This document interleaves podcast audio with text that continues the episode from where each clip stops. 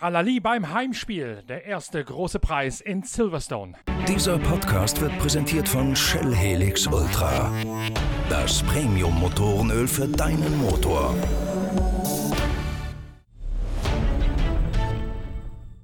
Hallo, hier ist wieder Norbert Okenga mit Pitcast, Deutschlands erstem Online-Motorsportradio. Wir beschäftigen uns mit dem doppelten Heimspiel von Formel 1-Tabellenführer Lewis Hamilton, denn an diesem und am nächsten Wochenende stehen in Silverstone die nächsten beiden Formel 1-Rennen an. Vom Corona-Anfangsverdacht bei Sergio Perez über die Dauerkrise bei Ferrari bis hin zu den Aussichten der von schwankenden Leistungen geplagten Red Bull-Piloten ist in diesem kurzen Podcast am Donnerstagabend vor dem ersten Motorenlärm in Silverstone alles mit dabei, denn unsere Formel 1 Reporterin Inga Stracke hat sich am heutigen Donnerstag wieder schlau gemacht über alles, was in Silverstone hinter den Kulissen wichtig ist.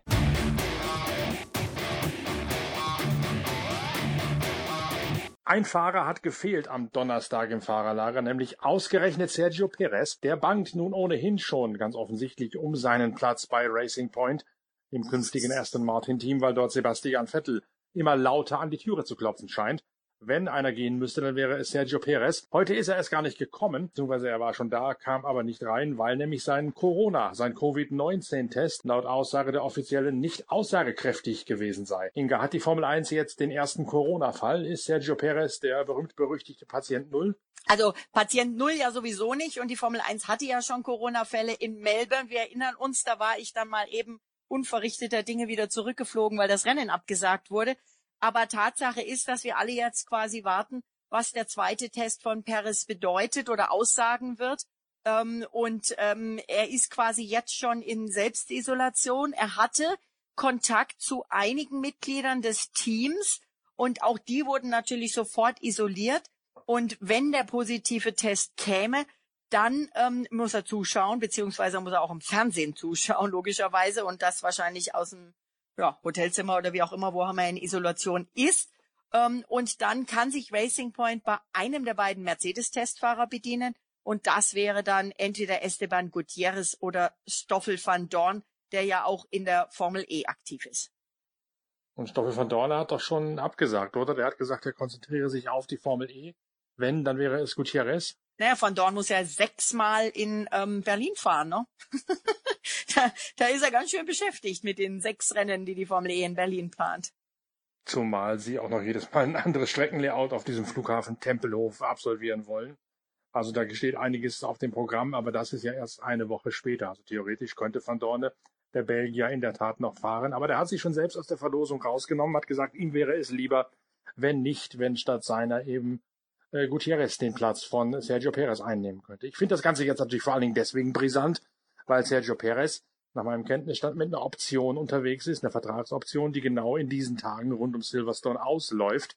Das heißt, er ist unter Umständen jetzt wehrloses Opfer, wenn sich da im Fahrerlager äh, der ein oder andere mit, an, mit Sebastian Vettel unterhält. Darf man zwar offiziell nicht, Stichwort Waffen, Stichwort Bubble, aber natürlich gibt es durchaus Kontakte und Möglichkeiten, da auf dem kleinen Dienstwege mal was abzusprechen. Und es ist sicherlich immer besser, wenn man vor Ort ist, als wenn man zu Hause hilflos zugucken muss, wie der andere, der Nebenbuhler, einem den Platz ausspannt. Absolut. Ähm, und ähm, natürlich dürfen die klar, es gibt die Bubbles, aber natürlich dürfen die auch schon sich miteinander unterhalten und selbst wenn sie ähm, telefonieren. Ganz genau. Also ich meine, und man läuft sich ja in diesem Fahrerlager schon auch mal über den Weg. Mm, und wenn man die Maske auflässt, die Formel 1 ist da ja wirklich sehr, sehr ähm, strikt und vorsichtig. Ich denke, ähm, dass da schon das eine oder andere Gespräch geben wird. Sebastian Vettel wurde in den Pressekonferenzen natürlich wieder gefragt dazu und natürlich wieder hat er die gleiche Antwort gegeben. Er hat keine Eile und er wird jetzt noch nichts dazu sagen und ähm, er ähm, ja er wird sich dann melden, wenn was ist. Ja, er wird sich erst einmal genüsslich zurückgelehnt haben, glaube ich, nach den Äußerungen die diese Woche aus der obersten Ferrari-Chefetage von Johann Elkan, dem ober obersten Konzernlenker des äh, springenden oder besser lahmenden Pferdes gefallen sind, der gesagt hat, das wird jetzt ein paar Jahre dauern, bis Ferrari wieder siegfähig ist. Es gebe strukturelle Schwächen im Auto und in der Organisation, die auszumerzen eben jetzt momentan schlicht nicht möglich seien, weil ja ein Entwicklungsstopp verhängt ist beim Motor, bei der Aerodynamik, bei den Aufhängungen, bei den Betriebsstoffen, sprich bei allem. Das heißt, das Auto, was sie da jetzt hingemurkst haben, Das ist quasi nur noch palliativ zu begleiten und kann nicht weiter oder nicht nennenswert zumindest aufgerüstet werden. Gleichzeitig hat Mattia Binotto, der Teamchef, in der Zwischenzeit auch angekündigt, dass es äh, Veränderungen in der Teamführung, der Teamhierarchie gäbe mit neu eingezogenen Abteilungen. Was ist denn da dran, Inga, und was wird das bringen vor allen Dingen? Da bin ich auch sehr gespannt, aber zuerst noch mal ganz kurz zu Vettel. Der sagte, er ist gespannt, äh, wie der Ferrari in England ähm, liegen wird oder sich verhalten wird, weil es ja doch ein ganz anderer Streckentyp ist als die ähm, beiden Österreich-Rennen und das Ungarn-Rennen. Und er hat auch gesagt, wir sind quasi hier, um unsere Haut so teuer wie möglich zu verkaufen und Chancen ergeben sich immer wieder. Da hat er gelacht und hat gesagt, das liegt auch am Wetter. Ich glaube, in England wurde der Regen erfunden und er hat wieder mal Ferrari gelobt. Er sagt, er sieht, wie hingebungsvoll die da alle arbeiten, um bessere Ergebnisse äh, zu erreichen. Und das sind natürlich schwere Zeiten durchmachen. Da gäbe es äh, nichts zu beschönigen. Und er sagt auch gleichzeitig, dass er glaubt, dass er dem Sport noch einiges geben kann. Also das nochmal hier zu Vettel und ähm, zur Umstrukturierung von Ferrari. Ähm, da ist sicherlich einiges im Gange. Ähm, das Interessanteste bei der ganzen Sache ist aber, dass ähm, ja viele Medien, auch die italienischen Kollegen, in den letzten Wochen immer wieder gefordert haben oder, oder gesagt haben, Binotto wird abgesägt und das hat Elkan ja ganz genau dementiert. Im Gegenteil, er hat gesagt, wir setzen auf Binotto. Der ist unser Mann. Ähm, nicht für die Technik, sondern wirklich weiter für Teamchef. Der neue Performance Development Chef, das wird Enrico Cardile. Das ist zumindest mal ein Name, den wir schon mal sagen können. Enrico Gualtieri, wenn ich ihn denn nun hoffentlich richtig ausgesprochen habe, äh, wird äh, für die Power Unit zuständig sein. Laurent Mekis bleibt Sporting Director. In Simone Resta äh, Head of Chassis Engineering. Das sind jetzt mal die Schlüsselfunktionen, aber ich bin gespannt, wie das da noch weitergeht. Und die Schlüsselfunktionen sind in Teilen neu durchmischt worden, Zuständigkeiten neu verteilt worden. Absolut. Und das wirklich Interessante ist, dass man hier wieder auf die Erfahrung von keinem geringeren als Rory Byrne setzen will. Also das äh, Department soll also quasi von Rory Byrne und Enrico Cardile ähm, geleitet werden und dazu noch Ingenieure wie David Sanchez. Also dass äh, hier der 76-jährige Südafrikaner Byrne, der ja wirklich eine Schlüsselfunktion in der goldenen Ferrari-Ära um Michael Schumacher ähm, unter der Führung von Jean Todt und mit Ross Braun als technischem Direktor hier wieder reaktiviert wird, finde ich hochinteressant.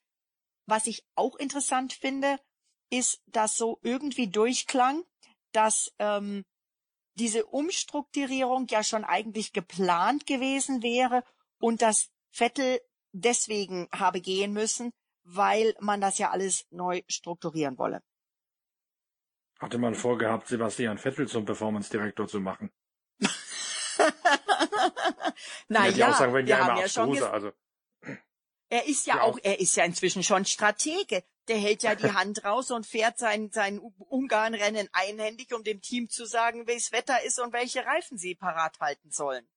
Ja, wobei diese Erklärungen werden ja dann doch immer abstruser, muss man sagen. Erst war es, äh, erst wollte man weitermachen, dann hat Vettel gesagt, davon habe ich nichts gehört. Die haben gleich gesagt, wir wollen nicht weitermachen.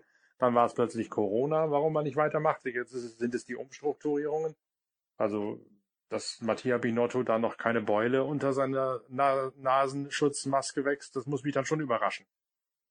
Ah, du denkst an Pinocchio. Genau. Genau.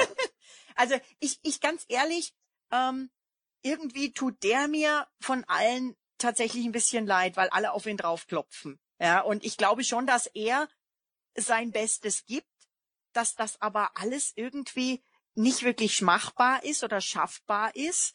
Und ähm, er kann auch nicht, auch äh, der beste Chef kann ein nicht richtig berechnetes, und das hat man ja zugegeben, dass die Windkanaldaten nicht so ganz gestimmt hätten, ähm, ein nicht richtig berechnetes Auto, das zudem noch von der Motorenpower eingebremst wurde und indirekt oder fast schon direkt hat er ja zugegeben, dass das aufgrund der FIA und dieses ominösen Agreements passiert ist. Das kann der beste Chef nicht schneller machen.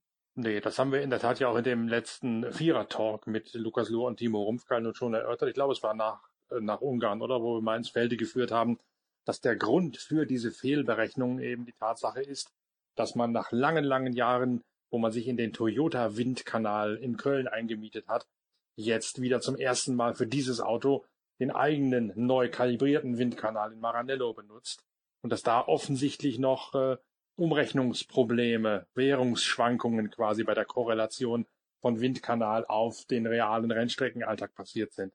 Da hat natürlich nicht Mattia Binotto diesen Windkanal eingerichtet und kalibriert und äh, schon gar nicht aufgemauert. Aber trotzdem sind das natürlich strategische Entscheidungen, die ein Teamchef fällt und sagt so, können wir uns darauf verlassen, dass dieser neue Windkanal dieselben guten, reproduzierbaren Ergebnisse liefert wie jener bei Toyota, den wir bis dato genutzt haben? Oder müssen wir vielleicht sicherheitshalber ein Doppelprogramm fahren, wo wir bei Toyota in Köln gegenchecken, was wir in Maranello in unserem neuen, vielleicht noch ein bisschen wackeligen Windkanal rausgefahren haben? Und das sind Entscheidungen, die muss natürlich schon der, der Chef selbst treffen. Wenn aber der oberste Chef selbst, und da ist, ähm, nenne ich jetzt nochmal Erkan, eben ähm, auch zugibt, dass sie Probleme haben, ähm, dann ist das ja schon ganz schön glasklar. Und wenn wir dann halt auch mal drauf schauen, auf die Kundenteams von Ferrari, Haas und Alfa Romeo, gerade Alfa Romeo war ja eigentlich auf dem aufsteigenden Ast äh, äh letztes Jahr und hat sich viel versprochen vom äh, jetzt mit Finanzspritze und und und ähm, weiter vorwärts zu kommen. Und auch Haas war eigentlich teilweise richtig gut. Und wenn man jetzt sieht, ähm, wie es bei denen läuft, ähm, das der Motor. Ja, ich habe fast das Gefühl, dass die sich schon in Acht nehmen müssen, dass nicht plötzlich Williams von hinten kommt. Denn die scheinen tatsächlich einen Schritt gemacht zu haben. Das ist zwar in der Tabelle momentan noch nicht ersichtlich, aber wenn man sich mal genau anguckt, wo Williams mittlerweile in einzelnen Rundenzeiten mal steht, wenn man das sich anschaut, dann kann das durchaus sein, dass die irgendwann nach diesen Ferrari-Kundenteams anfangen zu schnappen. Und dann wird es natürlich bitter für das ehemalige Sauberteam und auch für das Team von Gene Haas. Absolut. Ähm, und ähm, ja, ähm, da, da über den Elefanten, der bei Haas nicht durch die Box gelaufen ist, haben wir ja auch schon im YouTube gesprochen ja. mit äh, Timo und Lukas. Ähm, also da ist grundsätzlich einiges am Argen und ich kann mir schon auch vorstellen, dass auch mal aus der Schweiz da äh, nicht nur ähm, Happy-E-Mails und äh, freudige äh, Dankessagungen äh, an die Roten gehen, wenn auch die jetzt hier total abrutschen. Ich fand das noch interessant, was du gerade über die Zitate von Sebastian Vettel zum Besten gegeben hast, der sich da offensichtlich eingelassen hat, dass er einigermaßen hoffnungsfroh nach Silverstone reist. Und das ist natürlich gerade Silverstone eine Strecke, wo die Autos an der Grenze der aerodynamischen Darstellungskraft balancieren in Kurven wie Maggots und Beckett's. Da musst du wirklich mit ganz spitzen Finger fahren und das Auto muss perfekt liegen, perfekt funktionieren, wenn du da zumindest im Qualifying schnell durchfahren willst an der Grenze der Haftkraft. Das ist schon ein, ein Ritt auf der Rasierklinge. Ob das nun gerade mit dem Ferrari funktioniert, mit der heiklen Aerodynamik, das kann ich mir irgendwie nicht so richtig vorstellen. Das klingt mehr nach Pfeifen im Walde von Sebastian Vettel. Naja, also ich, das spricht ja für ihn, dass er jetzt ähm, nicht äh, alles niedermacht und dass er versucht auch vielleicht seiner Crew, ja, er ist ja auch immer sehr für seine Mechaniker ähm, und die Leute, die an seinem Auto machen, arbeiten, denen vielleicht auch noch mal so ein bisschen eine Motivation vielleicht auch mitzugeben, so nach dem Motto, hm, wenn es in England regnet, haben wir vielleicht eine Chance. Ähm, die Hoffnung stirbt zuletzt quasi nach dem Motto. Und ähm, auf der anderen Seite hat Toto Wolf äh, gesagt, dass ähm, selbst in Silverstone ein, ein kein Selbstläufer für Mercedes zu erwarten ist. Er sagt da, ja, wir müssen also unbedingt darauf achten, weil wir wissen, wie schnell ein Ausfall hier äh, einen zurückwerfen kann. Natürlich ist das hm, äh, auf hohem Niveau, denn Mercedes hat eine so hohe WM-Führung, dass äh, die wahrscheinlich äh, ja vier Runden später starten könnten. Aber nichtsdestotrotz, ähm, ich glaube, es geht auch darum, dass man äh, nicht nicht jetzt von vornherein das Rennen abschreibt und sagt, ähm, das ist nix, ja. Martin Brundle bei Sky hat gesagt, äh, Mercedes kann sich eigentlich nur selbst schlagen äh, und dann müssten sie über die Zuverlässigkeit stolpern. Ähm, da sagt er, vielleicht wird die Kühlung ein Problem, dann könnte es ein Drama geben, aber das sind alles so Sachen, äh, also ja, Mercedes ist einfach mega stark und Ferrari also auch, ist da, da, leider da nicht mega stark. Da wird sich, glaube ich, Mut zugefächert und die Hoffnung irgendwo herbeigeredet, dass da eine Spannung auftauchen könnte. die ich persönlich nicht sehe. Das Einzige, was ja nun passieren könnte, ist, dass Red Bull plötzlich irgendwas gefunden hat in den letzten zwei Wochen, womit die etwas zickenhafte Aerodynamik von dem Auto gebändigt worden ist. Aber selbst dann fehlt denen, glaube ich, noch ein ordentliches Pfund Schwarzbrot auf die, die führenden Silberpfeile, die jetzt schwarz sind. Red Bull hat natürlich jetzt äh, zweimal versucht, das Auto zu verstehen. Sie haben es, glaube ich, noch immer nicht so ganz durchschaut. Sie haben erst gedacht, es lag an Deformationen unterm Unterboden, dass der zu weich laminiert sei. Dann haben sie in Budapest gemerkt, dass je nachdem, mit welcher hinteren Standhöhe man fährt, entweder das Heck beim Einlenken sofort ausbricht oder das äh, Auto im weiteren Verlauf der Kurve in Richtung des Scheitelpunktes und darüber hinweg dann plötzlich instabil wird und wahlweise in ein Untersteuern oder ein Übersteuern hineinschwankt und torkelt. Und mit diesem torkelnden Auto ist natürlich auch kein Start zu machen gegen Lewis Hamilton in Bestform im, im Schwarzpfeil, der offensichtlich auch deutlich besser ist als dieser nur in einem sehr, sehr kleinen Arbeitsfenster überhaupt funktionierende Red Bull von Max Verstappen. Und nochmal ganz kurz zurück zu den Ferrari-Kunden, was ich angesprochen hatte.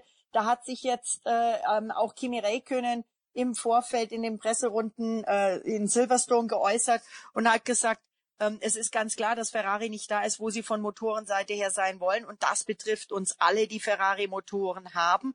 Wir müssen das Paket verbessern.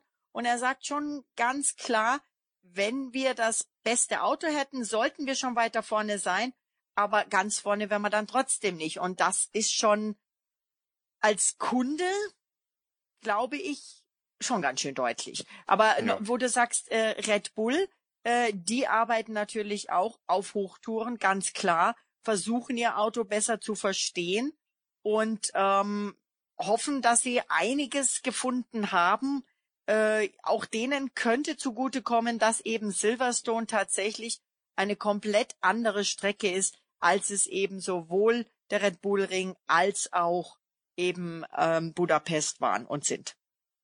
Aber trotzdem muss schon, glaube ich, ein mittleres Wunder passieren oder eine mittlere Katastrophe aus Sicht der Schwaben, dass da an der Spitze irgendwas verrutscht. Es gibt ja mittlerweile sogar schon die reale Befürchtung, je nachdem äh, auch die reale Hoffnung, je nach Sichtweise, dass Lewis Hamilton künftig hm. jedes einzelne Rennen gewinnt und zwar relativ einarmig oder einhändig.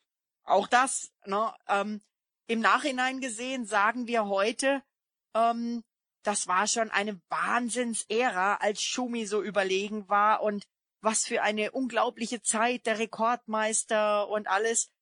Und jetzt sagen natürlich verständlicherweise viele und auch viele Fans das, was man damals in den Schumi-Zeiten gesagt hat oh, langweilige Rennen, der gleiche gewinnt immer.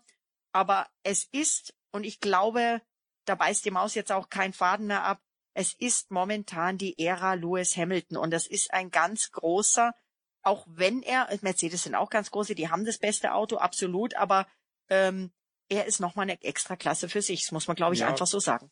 Und das muss man sich, glaube ich, auch tatsächlich immer wieder vor Augen führen, wenn man gerade merkt, dass man Zeuge einer solchen Epoche ist. Im Rallye-Sport, in der Rallye-WM haben wir das auch erlebt, als Sebastian Loeb, ich meine, neunmal in Folge oder zumindest insgesamt neunmal Weltmeister mhm. geworden ist. Da war es natürlich auch Gähnenfahrt, weil man am Freitagmorgen schon wusste, wer am Sonntagabend nach drei Tagen die Rallye gewinnt, nämlich meistens Sebastian Loeb.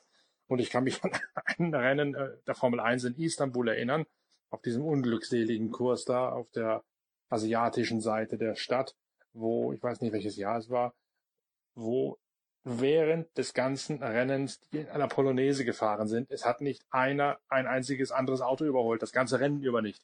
Und wir saßen im Pressezentrum und haben vor uns hingegähnt die ganze Zeit und gesagt, das ist ja ein gewaltiges Rennen. Aber so ist es halt, wenn ein Fahrer so dominant ist wie damals Schumacher, wie Loeb in der Rallye-WM und wie jetzt Lewis Hamilton und wenn es ganz offensichtlich weder vom Auto noch von anderen Fahrern ebenbürtige Gegner gibt, dann ist das so. Dann muss man auch, glaube ich, sagen und sich vor Augen führen, da erleben wir gerade die Demonstration eines Ausnahmekönners. Muss man auch, glaube ich, einfach dann den Hut davor ziehen. Was das Tolle ist, was ich ja richtig klasse finde, ist, wie mega heiß es im Mittelfeld zugeht.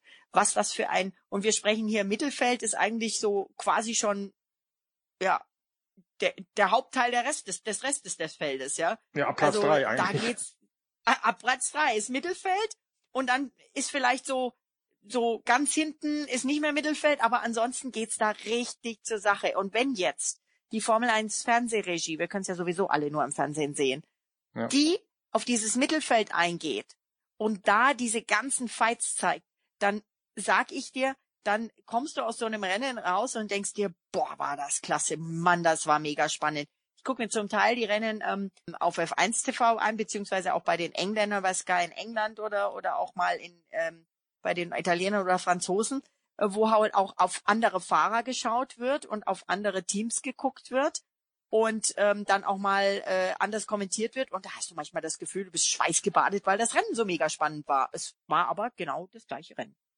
Ja, schweißgebadet fällt mir gerade natürlich ein weiteres Thema ein. Nürburgring im Herbst. Da sind wir dann wahrscheinlich eher nicht schweißgebadet, aber da findet jetzt ein Grand Prix statt.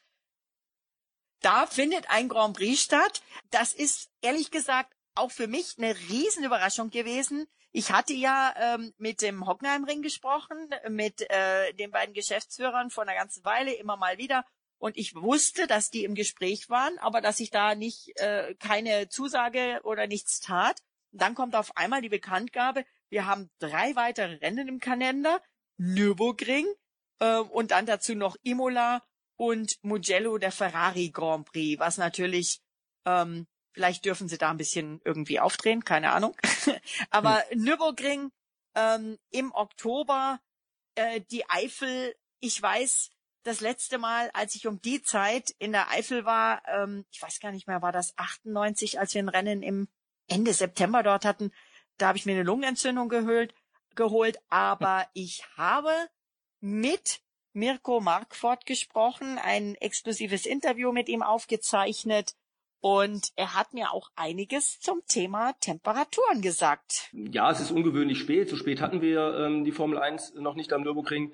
Aber die letzten Jahre äh, zeigen natürlich auch ähm, aufgrund der, der Veränderungen im Bereich des Klimas, dass der Herbst äh, schöner wird am Nürburgring. Ähm, wir eher die Probleme äh, des schlechten Wetters ähm, Anfang des Jahres haben.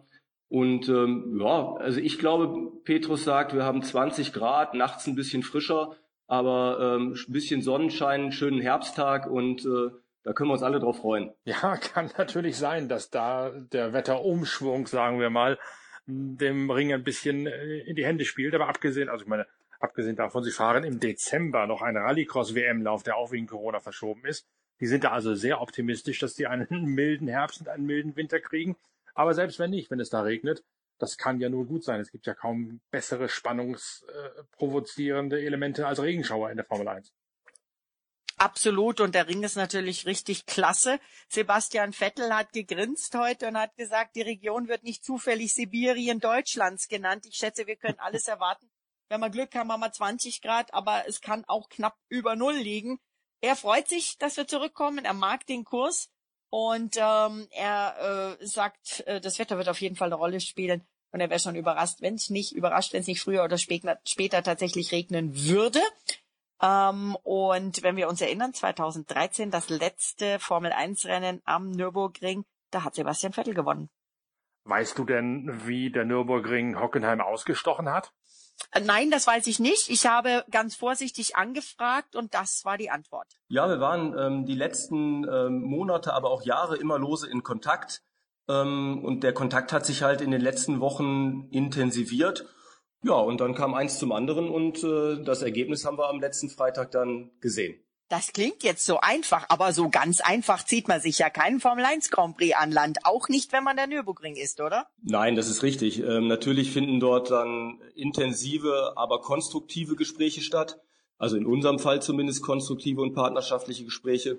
Und ja, es gibt viele Dinge zu klären, aber ich glaube, dass das schon möglich ist, auch in der kurzen Zeit so eine Veranstaltung dann an den Nürburgring zu holen. Was war denn letztendlich das Ausschlaggebende? Ja, ich glaube, da kann man sehr viel drüber spekulieren. Ähm, wir haben in unseren äh, Verhandlungen und Gesprächen mit der Formel 1 eigentlich gar nicht darüber gesprochen, was die, die Benefits des Nürburgrings sind, sondern wir haben Vertragsdetails besprochen, wie ein, äh, wie ein Rennen und unter welchen Umständen es hier stattfinden kann.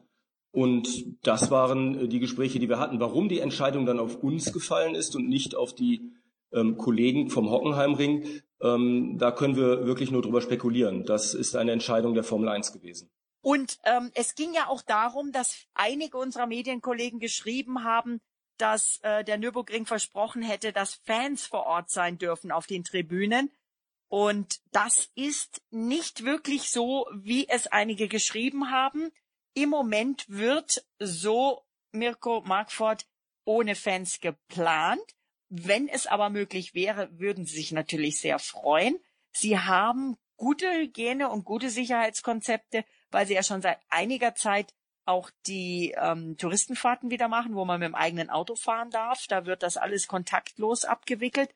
Und sie haben ja, also ich meine, das sind ja keine Anfänger. Und es sind auch keine, die in der letzten Zeit keine Rennen hatten. Sie haben die DTM, äh, sie haben äh, GT, sie haben Langstreckenrennen. Da kennst du dich ja auch bestens aus.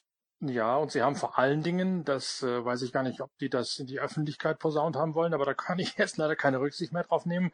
Sie haben vor allen Dingen in der Tat konkrete Überlegungen, wieder Zuschauer zuzulassen bei den von dir gerade angesprochenen Rennen. Es gibt demnächst den Oldtimer Grand Prix, da eine historische Veranstaltung, die beste Deutschlands. Da gab es ein Konzept, dass pro Tag 1000 Zuschauer, zwar nur 1000, aber immerhin, auf die Tribünen dürfen. Nicht ins Fahrerlager, das bleibt den Teilnehmern vorenthalten, aber 1000 Zuschauer sollen da auf die Tribüne gelassen werden. Das ist im ersten Schritt abgelehnt worden, aber der AVD als Veranstalter des Oldtimer Grand Prix äh, lobbyiert weiterhin dafür, dass man diesen Tausender-Plan, der ein Hygienekonzept hat, das tragbar ist und tragfähig ist, doch noch umsetzen kann. Und dann gibt es seitens des ADAC, der noch im äh, September ein GT Masters und, und TCR-Rennen da ausrichten wird, die inoffizielle Mitteilung an die teilnehmenden Teams in eben diesem GT Masters, dass bei diesem Termin des GT Masters Zuschauer vor Ort sein werden. Also da ist auf jeden Fall irgendwas im Schwange. Deswegen glaube ich, auch wenn das momentan noch geheim gehalten werden soll, ich kann mir durchaus vorstellen, dass die da zumindest mit kleinerer Mannstärke äh, die Tribünen wieder aufmachen dürfen, wenn denn im Herbst da gefahren wird. Auch immer darauf achtend, in Indianapolis beim 500, das im August stattfindet, darf wieder ein Viertel der Tribünen besetzt werden in diesem gewaltigen Speedway in England hätte man es fast geschafft, an diesem Wochenende äh, Zuschauer zur britischen Tourenwagenmeisterschaft zum ersten Rennen nach Donington zu bringen. Das ist gerade kassiert worden auf den letzten Drücker. Die Amerikaner und die Engländer sind uns da sehr, sehr weit voraus momentan. Der deutsche Motorsport darbt da vor sich hin. Und ich glaube, am Nürburgring scheinen die Bemühungen da ein bisschen intensiver, ein bisschen äh, nachdringen oder aufdringlicher zu sein, die Zuschauer zurückzulassen. Wie gesagt, beim, beim äh, GT Masters Tourenwagenrennen, da so wird intern mit den Teams kommuniziert soll es schon im September wieder Zuschauer an der Eifel oder in der Eifel geben. Also ich meine, dass jeder, der so eine Veranstaltung macht, am liebsten die Fans dabei hätte, das ist ja eh klar. Und dass jeder jetzt irgendwie versucht rauszufinden, wie das gehen kann und wann das gehen kann, ist, glaube ich, auch klar. Und ähm, es ist ja noch ein bisschen hin bis zum Nürburgring, dass die Formel 1 Fans wieder vor Ort haben möchte. Das hat Chase Carey ja schon äh, quasi gesagt, als dieser erst die ersten Rennen des Notkalenders bekannt gegeben wurden, dass er sagt, wir werden alle unsere Anstrengungen dran setzen, um schnellstmöglich ähm, auch wieder die Fans dabei haben zu können. Ähm, für Russland habe ich gehört, sei es geplant. Ob die Russen das hinkriegen, steht mit einem Fragezeichen, wie das, wie das funktioniert. Ähm, ich kann mir auch vorstellen, dass zum Beispiel Ferrari bei ihrem 1000. Ferrari Grand Prix auf ihrer quasi Heimstrecke in Mugello alle Hebel in Bewegung setzen wird, um irgendwie ihre Tifosi dahin zu kriegen, ja. ja. Ähm, also ich bin gespannt, wie das alles läuft. Fakt ist, dass im Moment keine Fans an die Strecke dürfen und im Moment ähm, die Tests in, auf Hochtouren laufen bei den Piloten, bei allen Teammitgliedern und dass man da so ein System natürlich dann auch erstmal etablieren müsste für alle, die an so eine Rennstrecke hinkommen. Ein Thema müssen wir noch streifen, fällt mir dabei ein, Barcelona. Da ist ja nun gerade offensichtlich äh, ziemlich was am Dampfen, um keinen Kraftausdruck zu benutzen, mit regionalen äh, Covid-19-Ausbrüchen an der Costa Brava in Lorette de Mar, diesem berühmten äh, Partyurlaub für junge Leute und auch in Barcelona. Die Engländer müssen, wenn sie denn von dort zurückkommen, seit ein paar Tagen erstmal 14 Tage in Quarantäne gehen. Da hat mir jemand aus einem englischen Team gesagt, da hätte Liberty Media als Formel 1 Veranstalter gesagt, keine Sorge, wir haben alle nötigen Ausnahmegenehmigungen, dass ihr direkt zu dem Flughafen bei Granollers fliegt und dann auch wieder zurück und ihr deswegen von der Quarantäne nicht betroffen seid. Die Formel 1 Teams aus England können also per Ausnahmegenehmigung ein- und ausreisen nach Barcelona zum Grand Prix nach den beiden in Silverstone. Aber trotzdem ist das Ganze vielleicht noch nicht unbedingt gegessen. Zumal ja jetzt auch Bayern mit möglicher Quarantäne beziehungsweise auf jeden Fall Tests für Barcelona und Leder Heimkehrer ähm, ja, ja mehr als liebäugelt. Ähm, die sind also im Moment dabei, das alles vorzubereiten, ob äh, es dann Tests gibt. Es gibt jetzt äh, an den bayerischen Flughäfen Tests für Heimkehrer es gibt ja nun auch, ähm, also ich kann jetzt eben mal nur für mein, mein in Anführungszeichen Bundesland Bayern sprechen, aber ähm, gerade Heimkehrer aus dieser Region Barcelona auch nach Bo Deutschland. Ähm, da wird noch einiges geben, denke ich. Da wird noch einiges kommen. Und ob England da tatsächlich so locker flockig die Ausnahme machen kann, weiß ich nicht. Ich bin gespannt, wie das geht. Silverstone hat sich offenbar schon angeboten, auch noch ein drittes Rennen ausrichten zu können. Die Formel 1 hat erstmal dementiert, dass das so äh, stattfinden sollte. Aber das war ja auch schon so, dass ähm, der Red Bull Ring ähm, angeboten hatte, notfalls auch drei Rennen in Folge dort stattfinden zu lassen. Ähm, Fluid ist da das in Anführungszeichen Zauberwort, das Chase Carey immer wieder in seinen Pressekonferenzen ähm, nutzt. Tatsache, dass eben die Corona-Situation sich immer wieder ändert und auch kurzfristig ändert und dann muss man halt gucken, ähm, wie das mit der Situation in Spanien ist. Denn ähm, es ist dann erstmal geplant eine Woche Pause nach der Rückkehr aus Spanien. Ähm, aber dann geht's nach Spanien, nach Belgien. Und ich weiß nicht, ob die Belgier dann äh, alle gleich einreisen lassen, denn das sind keine zwei Wochen. Zumal die selbst ja gerade noch wieder einen neuen Corona-Hotspot aufgemacht haben, unfreiwilligerweise. Aber jetzt bleibt ja erstmal alles auf der britischen Insel. Da können Sie jetzt in Ihren Teil geöffneten Pubs wieder vor sich hin darben in der Woche zwischen den beiden Rennen. Ich glaube, allzu spannend wird's nicht werden, was wir da am Sonntag geboten bekommen. Wir gucken uns das natürlich an. Und äh, ich würde mich freuen, wenn wir am Dienstag dann wieder eine Talkrunde auf die Beine stellen können auf dem YouTube-Channel der Zeitschrift Pitwalk. Wenn du, Inga, mit dabei wärst, ich habe da schon einen ganz besonderen Gast, der zum ersten Mal mit dabei ist, an Land gezogen heute. Da können sich alle, inklusive dir, überraschen lassen, wie wir da als weiteren Experten mit dabei haben. Vorher gibt's den nächsten Podcast nach dem großen Preis von England. Und jetzt warten wir erstmal ab, was auf der Insel passiert. Ich freue mich. Ich bin mega gespannt, wen du hier als Überraschungsgast bei YouTube hast. Und ich bin natürlich wie immer mit dabei.